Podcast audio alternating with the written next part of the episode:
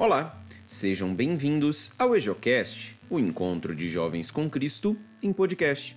Hoje, dia 18 de junho de 2020, iremos meditar o Evangelho de Nosso Senhor Jesus Cristo, escrito por Mateus, capítulo 6, versículos de 7 a 15. Naquele tempo, disse Jesus aos seus discípulos: Quando orardes, não useis muitas palavras, como fazem os pagãos eles pensam que serão ouvidos por força das muitas palavras. Não sejais como eles, pois vosso Pai sabe do que precisais, e muito antes que vós o peçais. Vós deveis rezar assim: Pai nosso que estás no céu, santificado seja o teu nome. Venha o teu reino. Seja feita a tua vontade, assim na terra como nos céus.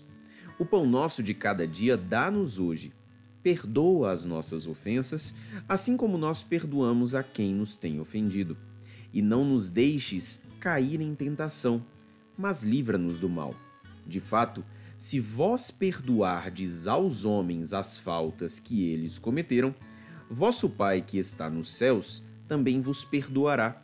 Mas, se vós não perdoardes aos homens, vosso Pai também não perdoará as faltas que vós cometestes. Palavra da salvação, glória a vós, Senhor. Acerca da leitura de hoje, ouviremos uma breve reflexão feita pelo Frei Israel, do Santuário Jardim da Imaculada e diretor do Colégio Santo Antônio, na cidade ocidental, em Goiás. Caros irmãos e irmãs, paz e bem. No Evangelho de hoje, Jesus nos ensina a rezar e esta oração que ele vai ensinar para nós começa exatamente: Pai nosso que estais nos céus. Jesus nos ensina a chamar Deus de Pai. Jesus nos ensina a ter intimidade com o Senhor. Jesus nos ensina a sermos totalmente confiantes em Deus. E uma coisa muito interessante que tem no Evangelho de hoje é a, exortação de Jesus quando orar diz: Não useis muitas palavras como fazem os pagãos. Isso cabe muito para nós. Não podemos rezar como os pagãos.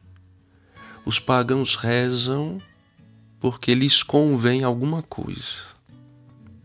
Nós rezamos nós cristãos falamos com Deus não porque nos convém receber ou dizer a Deus, mas, antes de tudo, porque é nosso desejo estar na presença de Deus. É nosso desejo ficar cheio de Deus. É nosso desejo conhecer Deus, se entregar a Deus. E é por isso que rezamos. Buscamos a Deus amamos a Deus, tudo mais vem por acréscimo.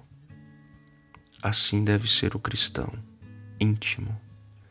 Chama Deus de Pai e aprende de Deus como agir. E cada ação vai completar nosso diálogo íntimo com Deus. Cada ação boa, cada ação evangélica, cada ação virtuosa vai ser como um perfume que vai agradando ainda mais o Senhor. Nossas palavras amorosas já agradaram, mas nossos atos cheios de amor agradam muito também. E por isso nos entregamos a Ele. Que a Mãe de Deus, Mãe da Igreja, interceda por nós, que possamos cada vez mais nos entregar na intimidade do diálogo com o Senhor. Assim seja. Amém. Que a palavra de Deus possa abençoar o nosso dia, iluminar os nossos pensamentos e fortalecer a nossa fé. A paz de Cristo.